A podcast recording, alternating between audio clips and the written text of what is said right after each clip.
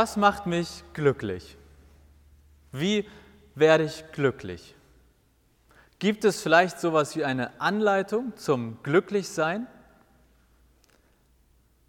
Das ist eine halb rhetorische Frage. Ich glaube ja. Und Überraschung, wenn ich das schon hier vorne sage, dann glaube ich, dass es so eine Art Anleitung zum Glücklichsein in der Bibel gibt. Und zwar in Psalm 1. Da steht nämlich, glücklich ist der Mensch, der in dieser Weise lebt. Doppelpunkt. Glücklich ist der Mensch, der in dieser Weise lebt. Und dann kommt Folgendes. Und das, was da kommt, das schauen wir uns jetzt in Ruhe an. Und das ist auch abgedruckt in den Gottesdienstzetteln. Ich predige ja fast jeden Sonntag gerade über einen anderen besten biblischen Buchanfang. Und ich finde, Psalm 1 gehört auch zu diesen besten biblischen Buchanfängen. Und für heute erstmal nur die ersten beiden Verse, also von Psalm 1, Vers 1 und 2. Ich lese sie einmal vor und ihr könnt gerne mitlesen. Glücklich ist der Mensch, der in dieser Weise lebt. Er folgt nicht dem Vorbild der Frevler und er betritt nicht den Weg der Sünder. Mit Leuten, die über andere lästern, setzt er sich nicht an einen Tisch. Vielmehr macht es ihm Freude, in der Heiligen Schrift zu lesen. Tag und Nacht denkt er darüber nach und sagt Gottes Wort laut vor sich hin.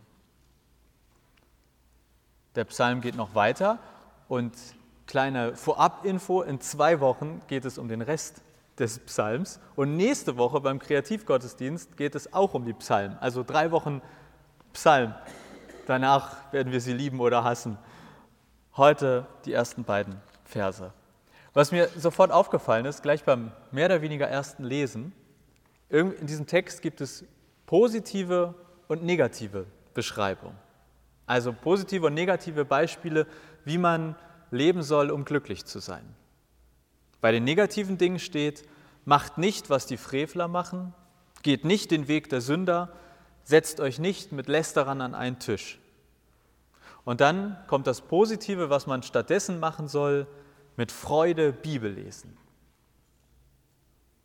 Wir haben diesen Text äh, beim Predigtbier vor zwei, drei, also vor einiger Zeit gelesen. Predigtbier ist immer einmal im Monat in der Lola Bar. Eine Stunde sitzen wir zusammen und reden über einen Predigttext. Und da haben wir uns aber auch die Erklärung, also quasi geklaut, aus der Basisbibel. Das ist eine Übersetzung, da stehen immer links, rechts so ein paar Erklärungen zum Text. Und da wird erklärt, was Frevler sind. Also das erste macht nicht, was die Frevler machen. Was sind Frevler? Das sind Menschen, die sich über Gottes Gebote hinwegsetzen und ihre eigenen Interessen gewaltsam durchsetzen. Und so soll man das nicht machen, sagt die Bibel. Das Zweite, was man nicht machen soll, den Weg der Sünder gehen. Und dann steht bei der Basisbibel so klein am Rand, was Sünder sind. Menschen, die keine intakte Beziehung mit Gott haben. Sie missachten das, was Gott will. Also das soll man auch nicht machen, wenn man glücklich sein will. Und dann habe ich versucht, diese vier Sachen, die da stehen, mal zusammenzufassen. Also wenn ich schon sage, eine Anleitung zum Glücklichsein, eine Anleitung will man ja möglichst in klaren Überschriften haben oder in klaren Schritten. Und ich glaube, hier stehen vier Sachen drin. Erstens, halte dich an Gottes Gebote.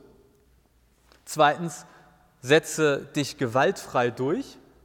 Und drittens, läster nicht. Und viertens, lies mit Freude die Bibel. Also eine Anleitung zum Glücklichsein in vier Schritten. Halte dich an Gottes Gebote, setze dich gewaltfrei durch, läster nicht, lies mit Freude in der Bibel. Und das schauen wir uns jetzt etwas genauer an. In den nächsten 20 bis 40 Minuten. Wir haben ja Zeit heute. Tatort geht ja erst um Viertel nach acht los. Nein. Halte dich an Gottes Gebote. Das erste. Was sind eigentlich die Gebote? Am berühmtesten sind wahrscheinlich die zehn Gebote. So zumindest gesellschaftlich am bekanntesten. Dann gibt es im Alten Testament aber auch noch hunderte weitere Gebote. Sollen wir uns jetzt an alle diese Gebote halten? Ich glaube eher nein. Und meine Begründung oder warum ich das behaupte, ist daran begründet, dass Jesus im Neuen Testament mal gesagt hat, wie das mit diesen Geboten von Gott zu verstehen ist. Und Jesus hat gesagt, Du sollst den Herrn, dein Gott, lieben mit deinem ganzen Herzen, mit deiner ganzen Seele und mit deinem ganzen Willen. Das ist das größte und wichtigste Gebot. Aber das zweite Gebot ist genauso wichtig. Liebe deinen Mitmenschen wie dich selbst. Diese beiden Gebote fassen alles zusammen, was das Gesetz und die Propheten von den Menschen fordern. Zitat Ende. Also ich glaube, wenn man es sich einfach machen will, dann guckt man sich an, was Jesus hier als autorisierte Zusammenfassung all der Gebote im Alten Testament gibt. Und das ist, liebe Gott, liebe deine Mitmenschen und liebe dich selbst. Und ein bisschen später hat Jesus gedacht, ach, ein Gebot gönnt er uns noch und hat gesagt, ich gebe euch ein neues Gebot, liebt einander. Genauso wie ich euch geliebt habe, sollt ihr einander lieben. Das wird jetzt keine Predigt über eine Trauung, nur Liebe, Liebe, Liebe. Aber, also worum geht es ganz klar bei den Geboten Gottes? Zumindest so wie Jesus sie zusammenfasst oder interpretiert. Es geht nicht um Verbote. Es geht nicht darum, was man nicht tun soll, sondern Jesus formuliert das eigentlich mehr als Bitte oder als Vorschlag. Und zwar als Liebe mindestens hoch drei. Liebe Gott, liebe deine Mitmenschen, liebe dich selbst. Und ich habe eine Weile überlegt, was vielleicht so ein bisschen dahinter steckt. Also dieser erste Punkt war ja, halte dich an Gottes Gebote. Anleitung zum Glücklichsein, halte dich an Gottes Gebote. Dann die Zusammenfassung von Jesus, sich an Gottes Gebote halten, bedeutet Liebe hoch drei. Und ich glaube, eigentlich geht es deshalb hier um Beziehung oder um Beziehung. Halte dich an Gottes Gebote heißt, glaube ich, eigentlich, führe liebevolle Beziehung, also Beziehungen voller Liebe.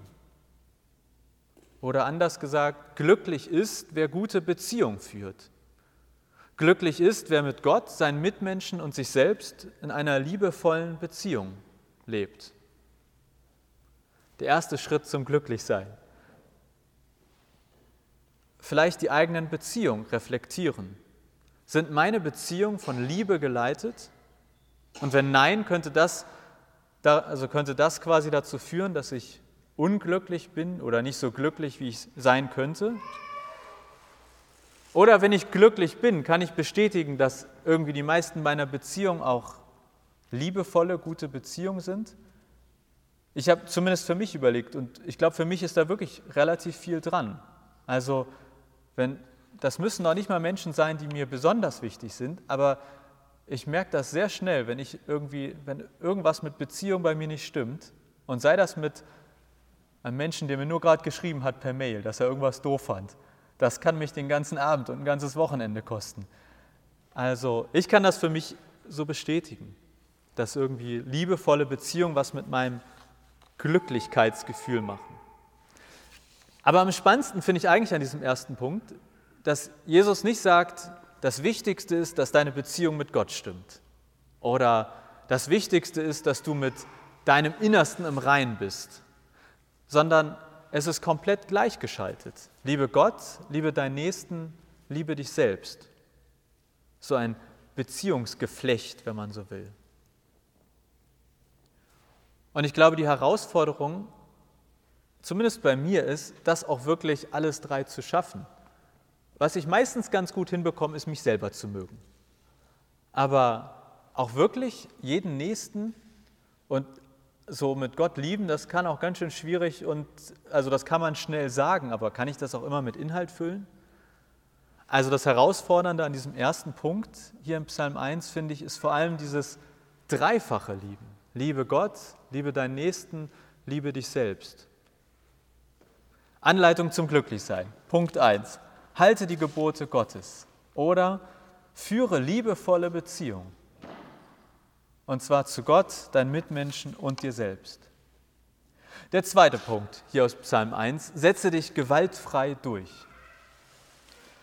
Im Psalm steht ja erstmal nur Frevler, also das ist schon so ein bisschen meine Übersetzung von dem Wort Frevler. Aber wenn man im Psalm weiterliest, da kommt das Wort gewalttätig durchaus noch vor. Habt ihr vielleicht auch schon beim heimlich Weiterlesen gemerkt. Und beim Predigtbier sind wir an diesem Wort auch ziemlich schnell hängen geblieben. Gewalt oder gewalttätig. Und das scheint hier irgendwie ein wichtiges Wort zu sein. Ich verstehe den Text nämlich so, dass da nicht steht, hey, du darfst keine eigenen Interessen durchsetzen, sondern entscheidend ist, setze deine Interessen nicht mit Gewalt durch.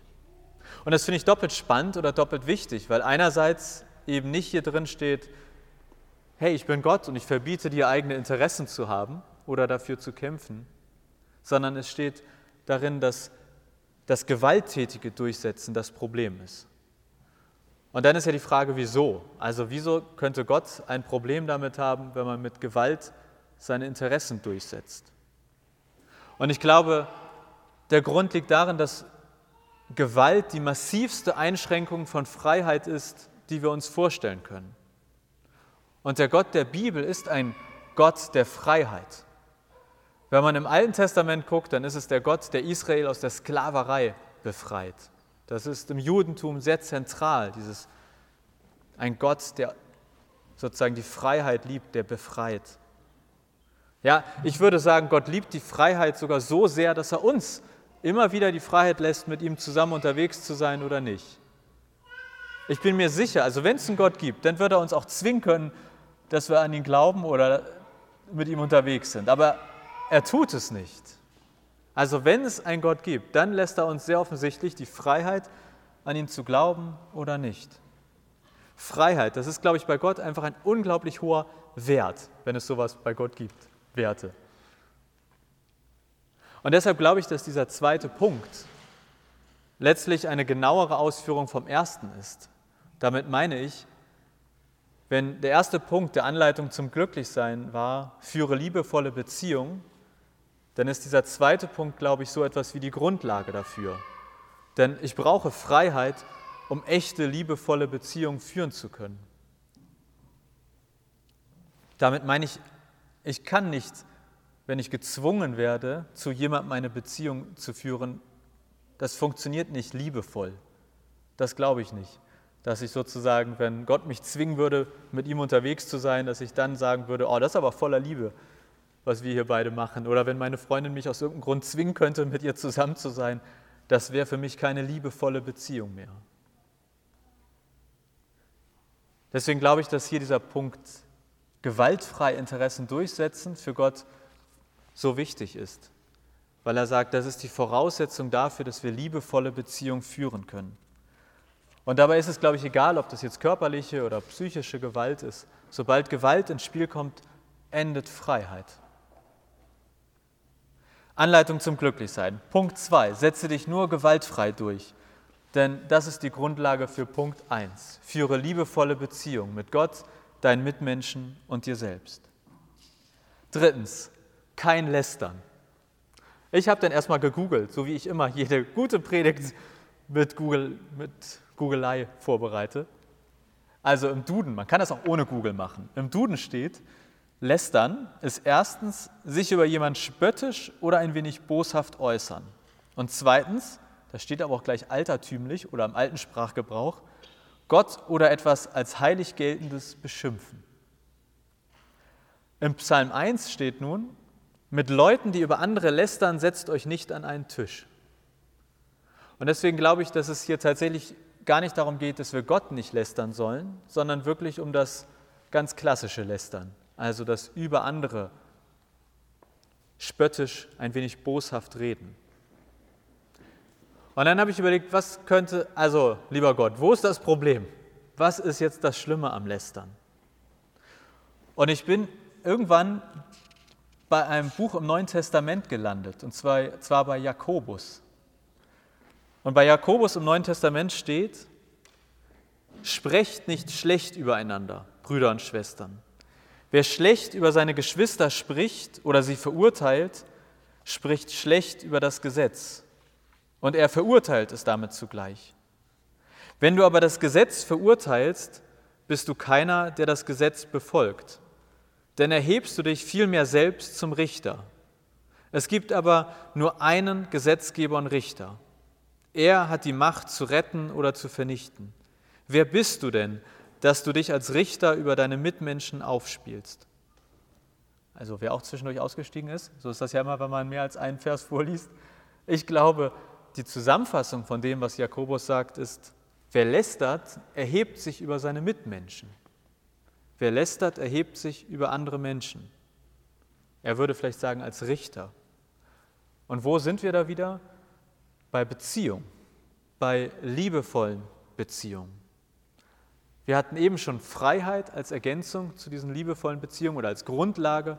Und ich glaube, die zweite Grundlage, das zweite Standbein von liebevollen Beziehungen ist Hierarchie, ist, erhebe ich mich über meine Mitmenschen, erhebe ich mich über die, mit denen ich in Beziehung, in liebevoller Beziehung stehen möchte.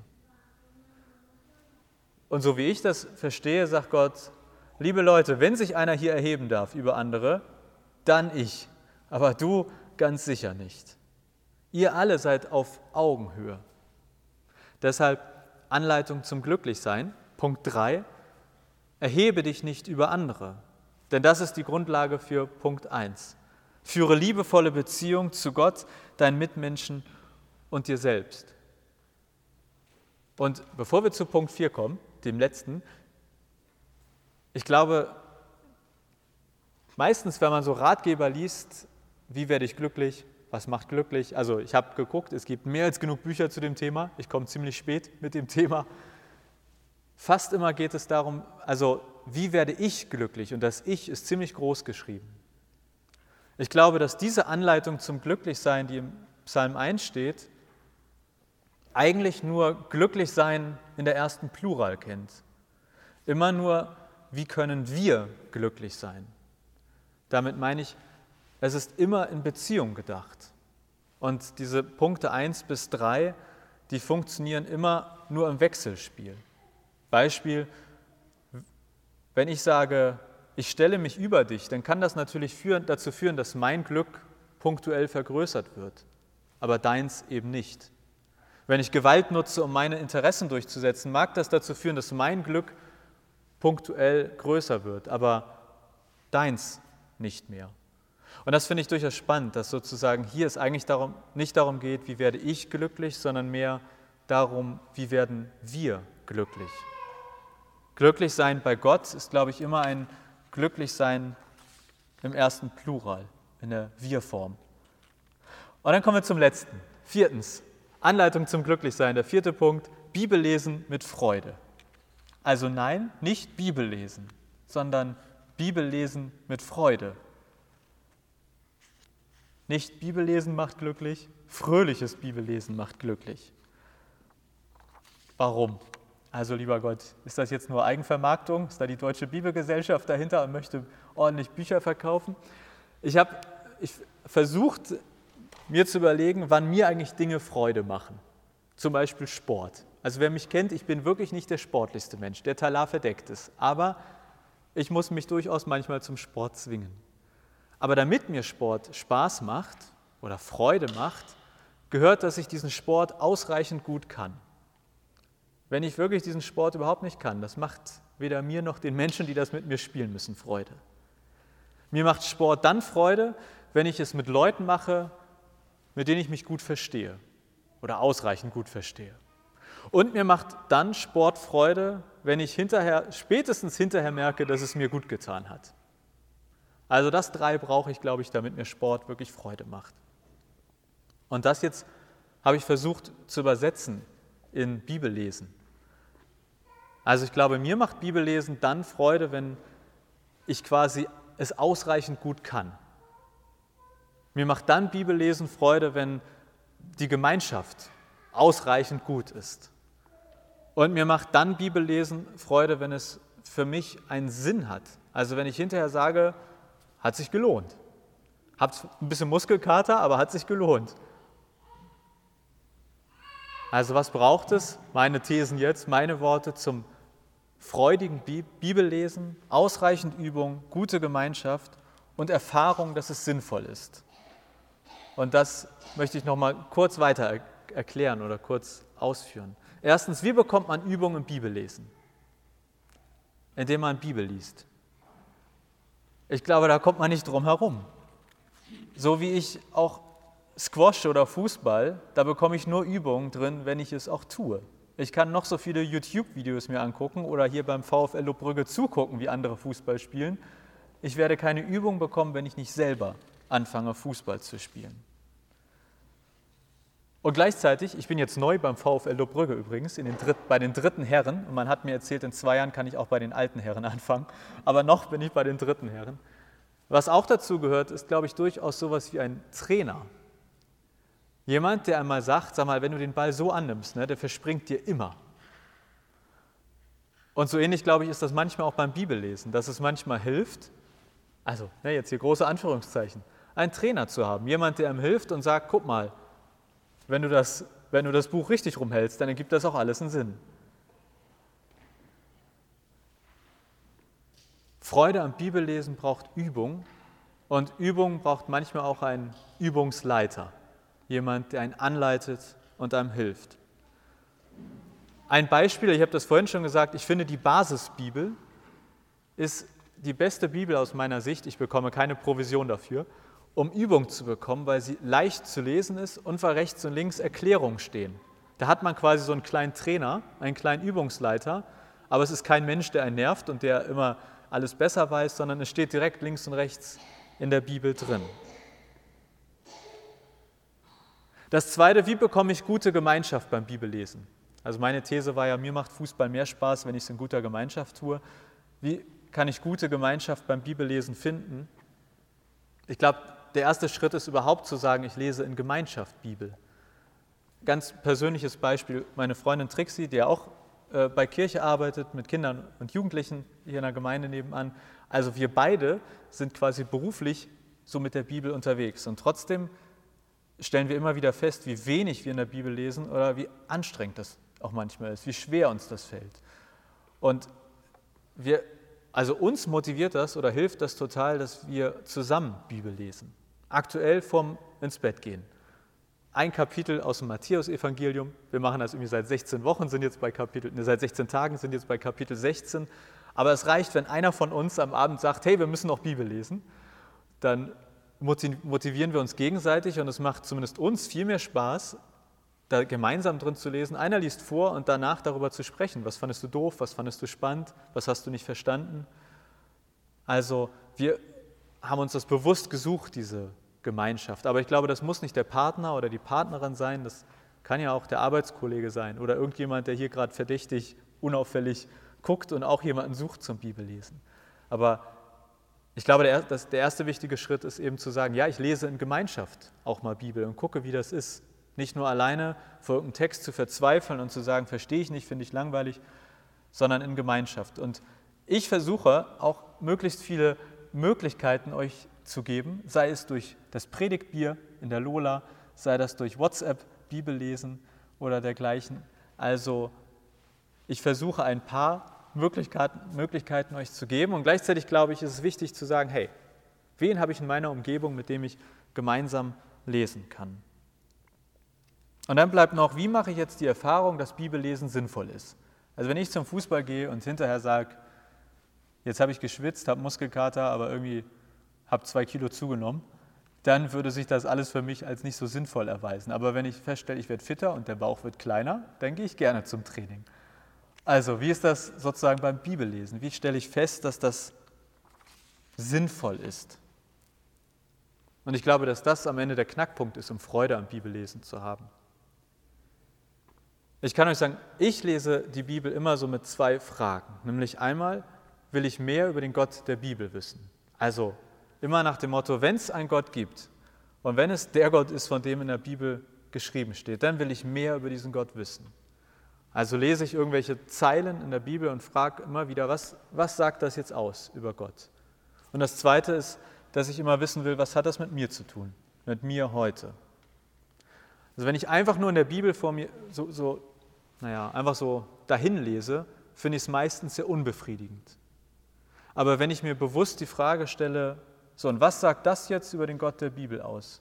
Oder was hat das jetzt mit meinem Montagmorgen zu tun?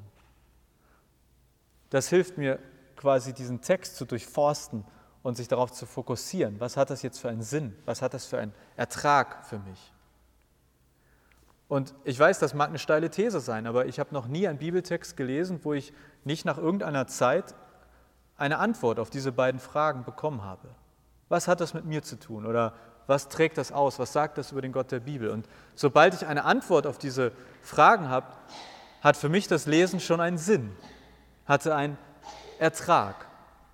Vielleicht sind eure Fragen ja ganz andere, aber ich glaube, es hilft, mit einer gewissen Frage, einer gewissen Fokussierung an den Text zu gehen und nicht immer einfach nur so quasi zu lesen. Ihr merkt das ja auch, im Prinzip ist jede Predigt für mich das Ergebnis davon, dass ich Text, Bibeltext gelesen habe und irgendwas daran spannend fand, was ich euch erzählen möchte. Jetzt können wir nicht alle jeden Sonntag predigen, aber vom Grundprinzip her wäre das das Ziel. Anleitung zum Glücklichsein. Gibt es sowas? Ja, keine Ahnung. Aber ich glaube, wenn Psalm 1 für mich etwas ist, dann ist es zumindest in irgendeiner Form sowas wie eine Anleitung. Oder ich glaube eher sowas wie ein Angebot. Ich glaube, Gottes Gebote sind nicht Verbote oder Regeln, sondern eigentlich wirklich Angebote.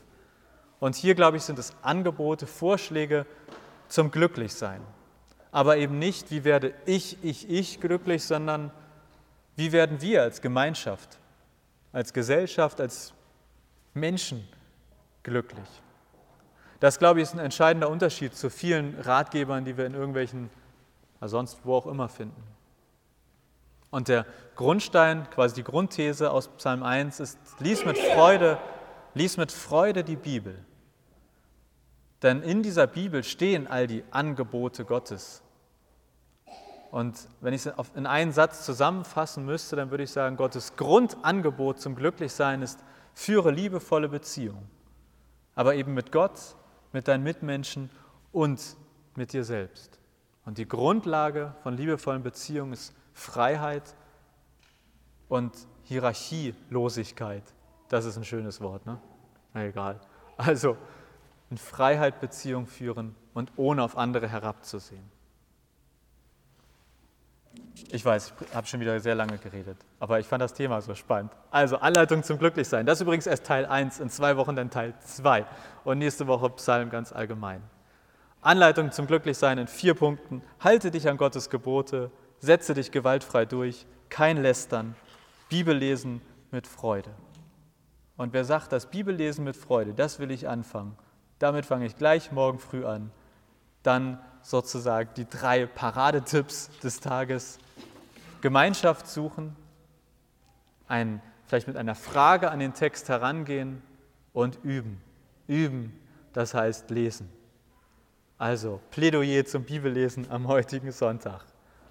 Amen.